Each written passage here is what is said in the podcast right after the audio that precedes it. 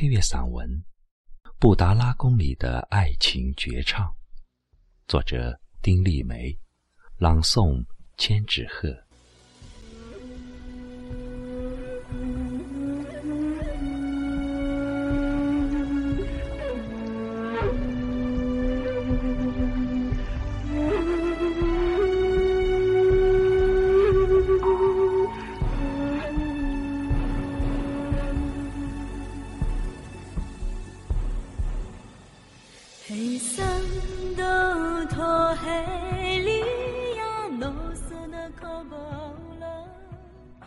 一六九七年的秋天，对于十四岁的蒙巴族少年仓央嘉措来说，是一个小沙的秋天。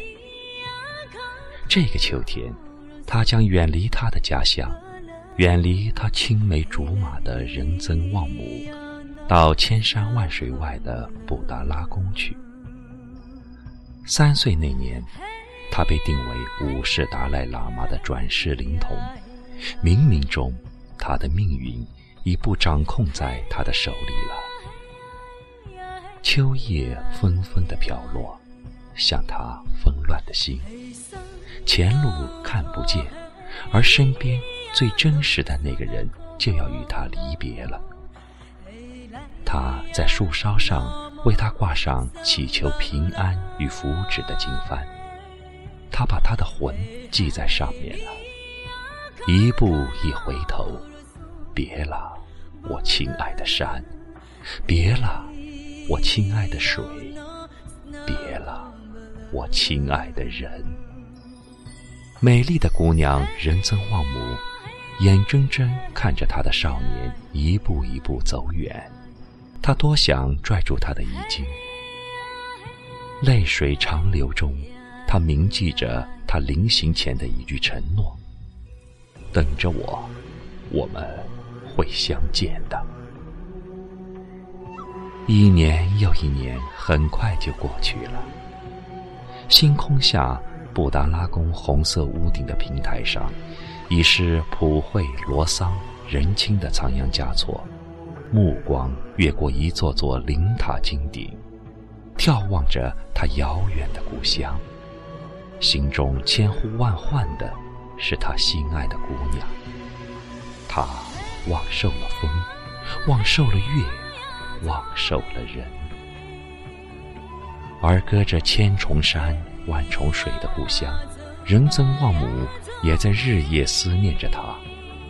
他天天跑去那挂着经幡的树下，眺望着天边的布达拉宫。三年后的一天，无法抑制思念之情的仓央嘉措，偷偷派亲信来到家乡，暗中约见了仁增旺姆，捎来他的口信。仁增旺姆一刻也不曾停留，风餐露宿。跋山涉水，飞到他的爱人身边。他们在布达拉宫重逢了。他是高高在上的活佛，而他是万千膜拜的信徒中的一个。穿过那些膜拜的头顶，他们纠结的眼神再也无法分离。从此，仓央嘉措有了双重的身份。白天，他是住在布达拉宫里的活佛六世达赖喇嘛，坐在无畏狮子大法宝座上，威仪天下；而夜晚，他则还原成俗人，甘愿被爱情灌醉。这期间，他为他的仁增旺姆写出大量的爱情诗篇，其中有一首这样写道：“那一天。”闭目在金殿香雾中，蓦然听见你诵经的真言。那一月，我拨动所有的转经筒，不为超度，只为触摸你的指尖。那一年，磕长头匍匐在山路，不为觐见，只为贴着你的温暖。那一时。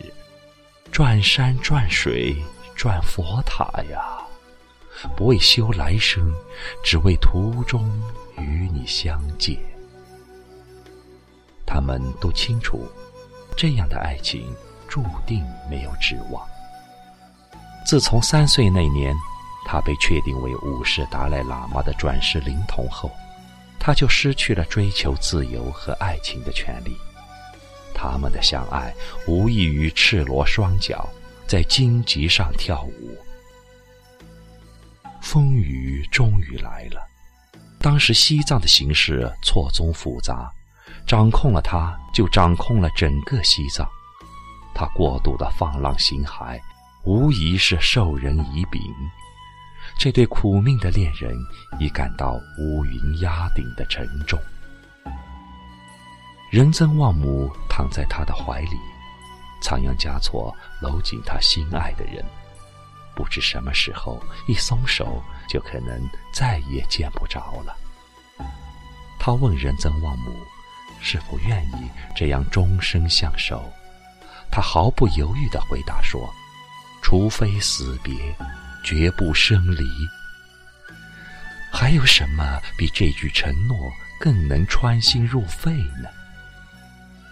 他脱下他身上的僧衣，毫不可惜地。扔到辅佐他走上圣殿的第八桑杰加措的脚下。他决心放弃他的权位，放弃布达拉宫的辉煌。他不要做活佛，他要做人。他要和他的仁增旺姆一起回他们的家乡，结婚生子，过寻常的日子。